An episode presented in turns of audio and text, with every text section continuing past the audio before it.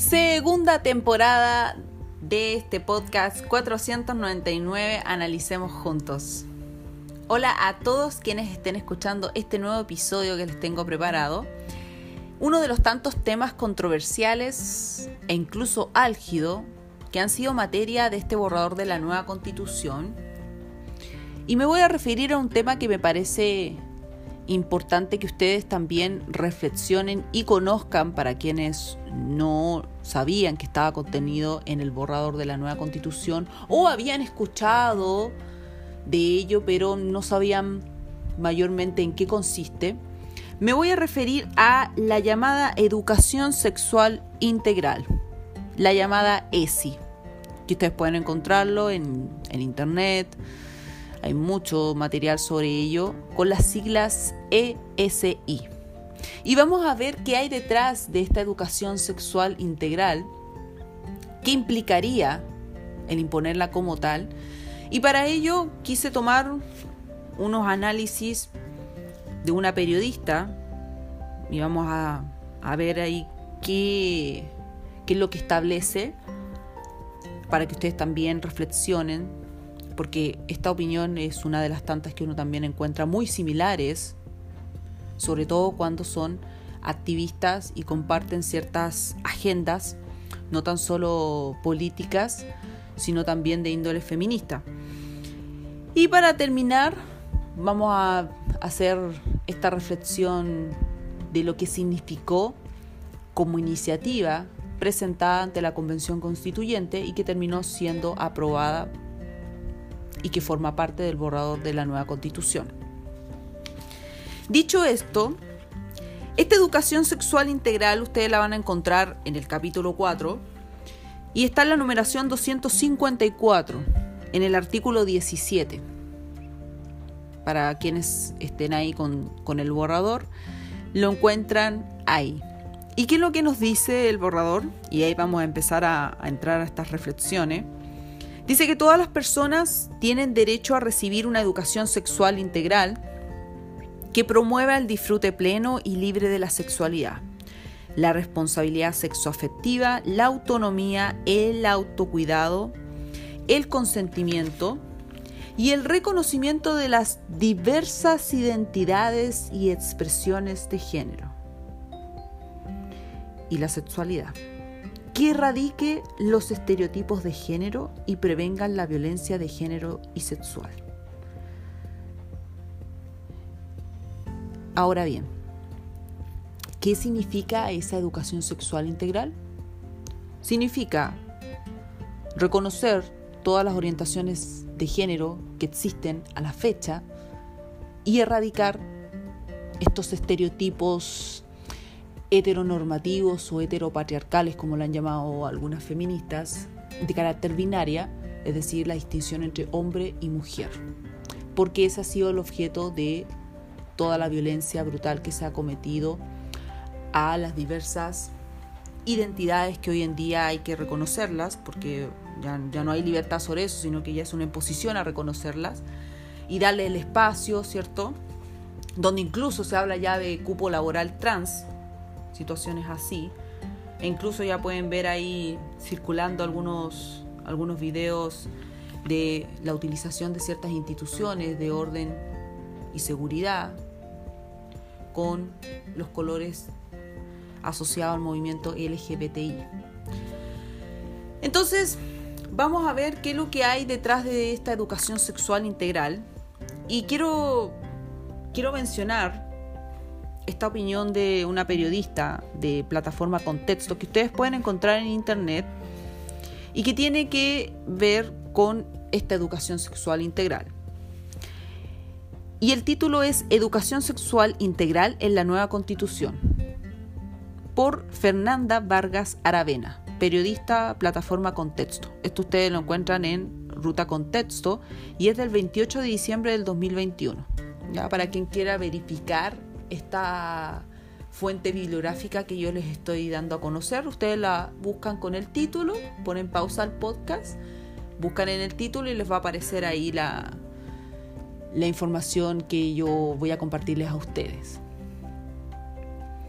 Y voy a hacer la, el análisis, voy a hacer la reflexión y también ustedes que la realicen mientras están escuchando este podcast en base a sus dichos, a lo que ella plantea.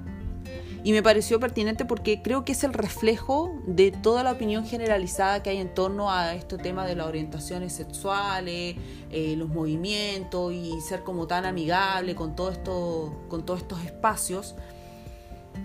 Entonces uno dice, bueno, ¿qué es lo que esconde de realmente la educación sexual integral? Y por qué se habla tanto de imponer una agenda valórica en base a creencia, en base a la religión, cuando lisianamente también se está imponiendo una agenda que no es valórica, claramente, es una agenda activista, mezclada con tintes políticos. Eso es.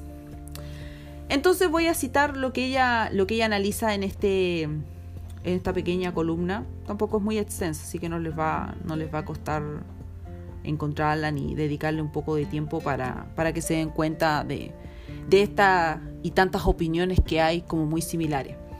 Ella señala que la actual ley, la 20.418, que es sobre educación sexual en Chile, fija normas sobre información, orientación y prestaciones en materia de regulación de la fertilidad, ¿ya? Determina que los establecimientos educacionales deberán incluir un programa de educación sexual incorporando contenidos que tiendan a una sexualidad responsable y el uso de distintos métodos anticonceptivos. Hasta ahí yo no creo que esté, erróneo o sea eh, un aspecto a no considerar que se contempla en esta ley. Pero prosigo. Los conocimientos serán proporcionados en relación a sus convicciones y creencias, en conjunto con los padres y apoderados. Y aquí ella plantea que en este último punto que yo les acabo de mencionar, este que los conocimientos serán proporcionados en relación a las creencias, a las convicciones que se tienen en los establecimientos educacionales, en conjunto con los padres y apoderados, este punto para ella es el conflicto.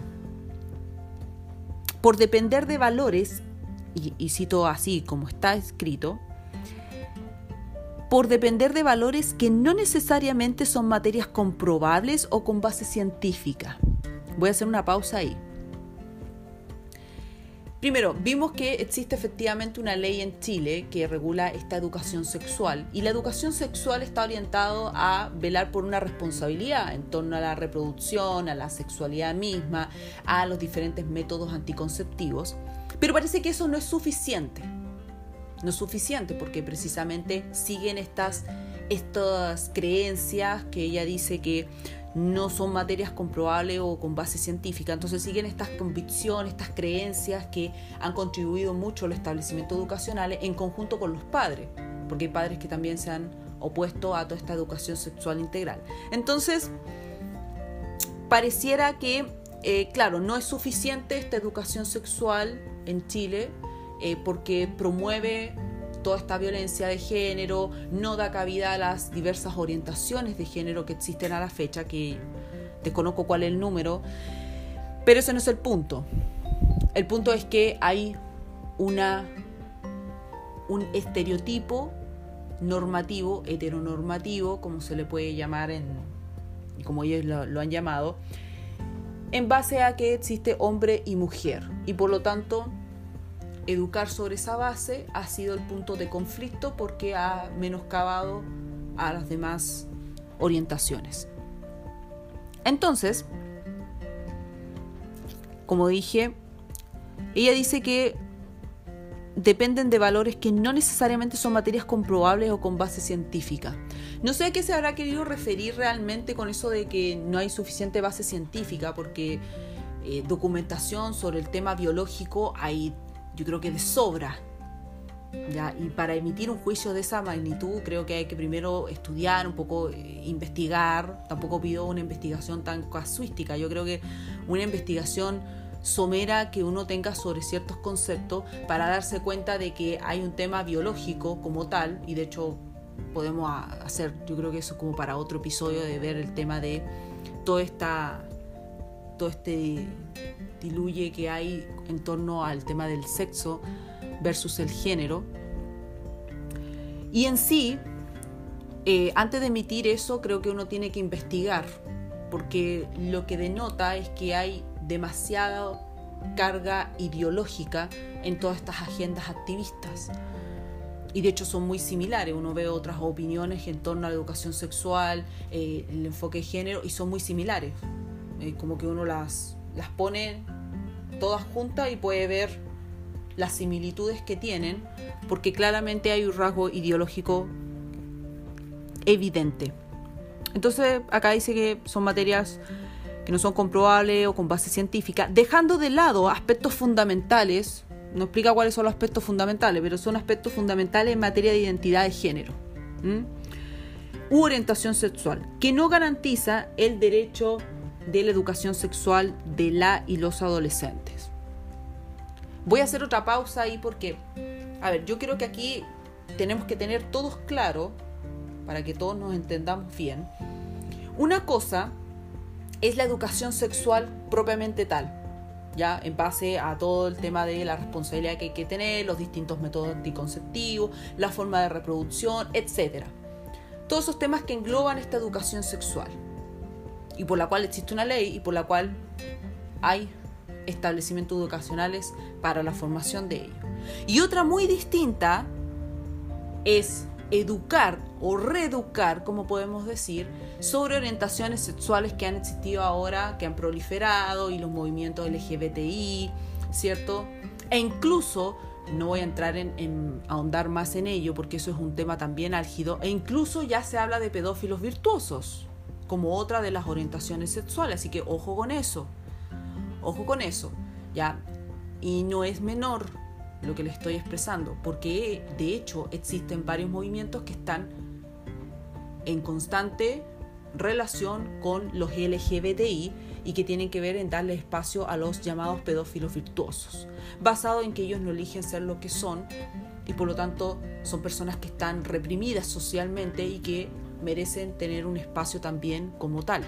De hecho, hay una declaración que se hizo en públicamente en torno a este, a este punto, así que no, no es algo que uno esté inventando. Pero no voy a entrar a andar en ello porque eso es un tema, es un tema complejo, es un tema delicado también. Pero están muy relacionados. De hecho, ya hay alusión a denominar al movimiento LGBTI más P, que incluye a los pedófilos. Pero dicho eso, hay dos temas aquí que, como les digo, hay que separar. Porque una cosa es hablar de la educación sexual propiamente tal y otra muy distinta es empezar ya a reeducar sobre estas orientaciones sexuales y erradicar estos estereotipos heteropatriarcales. Porque claramente que aquí no podemos señalar de que porque no está esa educación como tal, contribuye de forma negativa a la educación sexual de la y los adolescentes porque lo que se busca propender es otra cosa, no la educación sexual en sí. ¿Se entiende? Entonces aquí hay una tergiversación del discurso para hacer un llamado en forma errónea a las personas a decir, oye, tenemos que considerar estos aspectos porque contribuyen a la educación sexual de la y los adolescentes y eso no es así. Eso es una falacia activista. Entonces, tenemos que separar y ver qué es lo que hay detrás de esta educación sexual integral. Y lo otro, y voy a seguir con el análisis de esta periodista Fernanda Vargas, porque incluso dice, la implementación de la educación sexual integral a temprana edad, a temprana edad, no indica el rango. Ahora ustedes pueden decir temprana edad, no sé, 5 años, 6 años, 4 años, pero a temprana edad puede prevenir la violencia machista. Ese es otro rasgo en la cual hay una opinión o una, un análisis con tintes ideológicos, activistas. Llamar violencia machista. Ya eso inmediatamente a mí me hace, me da una alerta de lo que estoy leyendo, hacia dónde va encaminado. Por eso hay que tener cuidado con todos estos, todas estas opiniones, estos artículos tan académicos, entre comillas, donde utilizan todos estos aspectos de heteropatriarcal, heteronormativo, ya también con lo plurinacional, mapuches no mapuches, todos esas, todos esos, esos conceptos lingüísticos que te llevan a, ciertas confusiones, bueno, esconden estos temas detrás. Y dice que previene la violencia machista tal, y así lo dice, tal como lo demuestran los estudios mundiales. Ya hace una cita ahí de los estudios mundiales que son dos, pero para ellos son estudios mundiales. Puede prevenir la violencia machista no sé de qué forma. No sé cuál es la evidencia para decir de que porque a nosotros se nos ha educado, y lo voy a usar con sus mismas palabras, en base a estos estereotipos de hombre-mujer, hemos llevado a esta brutal violencia. Entonces ella señala de que el imponer esta educación sexual integral previene esta violencia machista. Incluso agrega, el factor religioso en este ámbito puede promover normas morales que afectan negativamente la forma de vivir la sexualidad. Yo creo que hay que tener cuidado cuando uno eh, señala este tipo de tesis eh, en torno a la religión. Porque precisamente alguien que aquí esté leyendo puede que no sea religioso y que aún así tenga su noción clara de que esta persona tiene su aspecto biológico, es un hombre y esta persona por su aspecto biológico es una mujer. Y no necesariamente supeditado a la idea de que eh, profesa una religión. Entonces aquí hay claro también un, hasta incluso un odio acérrimo hacia la religión porque ha propendido a establecer de forma opresora estos estereotipos en la educación sexual. Uno de los argumentos utilizados, sigo con la cita, uno de los argumentos utilizados por quienes se oponen a la educación sexual integral, usted u otros más, es por la libertad de enseñanza, porque estaría contribuyendo a imponer ciertos aspectos para enseñarle a los jóvenes y por lo tanto ya no habría esa libertad. Y el derecho preferente de los padres de educar a sus hijos. Porque hemos de recordar que el derecho a la educación que vimos como este derecho social deja de lado, y de hecho no lo contempla, como sí lo contempla la actual constitución, no contempla el derecho preferente de los padres de educar a sus hijos. Por lo tanto, la educación queda en manos del Estado. Eso es. Y eso está así. Ustedes pueden volver a, leer ese artículo. Entonces ella dice, bueno, dentro de los argumentos yo creo que hay más y hay que hacerle un mayor análisis, porque cuando uno hace este tipo de eh, reflexiones u opiniones, uno tiene que estar con todas estas opiniones en contra y poder refutarlas con argumentos consistentes. Entonces, Dice que serían estos dos argumentos que estarían en contra de la, de la ESI, de la educación sexual integral, que sería la libertad de enseñanza y el derecho preferente de los padres de educar a sus hijos. Quienes buscan, y sigue ahí cargando este tinte ideológico, quienes buscan imponer su agenda valórica. O sea, usted, papá, mamá y todos los que puedan estar ahí, que vayan a escuchar este episodio, ustedes están imponiendo una agenda valórica que, contraviene a esta educación sexual integral que busca el darle espacio a todas las orientaciones sexuales y así erradicar la violencia de género u otras violencias que hayan, porque eso contribuye indudablemente, no hay evidencia científica, pero contribuye evidentemente. Y por lo tanto, si hay alguno que además es religioso, con mayor razón ha impuesto estas, estos estereotipos heteropatriarcales que han propiciado el que el niño no pueda tener un disfrute de su sexualidad. Eso es. Estamos haciendo una, un análisis con las mismas palabras que utilizan. Entonces, buscan imponer su agenda valórica, eso es lo que estamos haciendo todos nosotros. Basado en la religión, vuelve a poner la religión como primer lugar, y promueven el odio hacia la comunidad LGBTI. O sea, alguien que en realidad no le interesa la comunidad LGBTI, más P, que vamos, podemos hacer después un episodio sobre eso, eh, estaríamos nosotros propiciando el odio. O sea, puede que a mí ni siquiera me interese, no alcanzo a llegar al odio, pero como no doy el espacio, entonces yo promuevo el odio. Y además, si hay gente que tiene, profesa cierta religión, estaría también imponiendo su agenda valórica y promoviendo el odio. Eso es, pueden sacar ahí sus propias conclusiones, porque además, y esto lo voy a poner como ya reflexión de lo que fue la iniciativa que se presentó a la Convención Constituyente el 22 de enero del 2022, voy a destacar algunos aspectos y para que ustedes se den cuenta de que esto no es una especulación ni una conclusión solamente mía eh, porque se me ocurre o porque yo simplemente no comparto estas tendencias. Yo creo que uno cuando dice no comparto esto, uno busca los argumentos y claramente busca precisamente la gente que está en, opinión contraria para poder refutarla. Primero, movimientos feministas y vinculados al mundo de la educación traen la necesidad imperiosa de una educación no sexista y con enfoque de género. Ya saben ustedes ya de dónde proviene todo esto, todos estos aspectos que forman parte de la agenda, esto es activismo, no, no es otra cosa. La educación sexual integral repercute en mejorías en torno al autoconocimiento y la autoestima.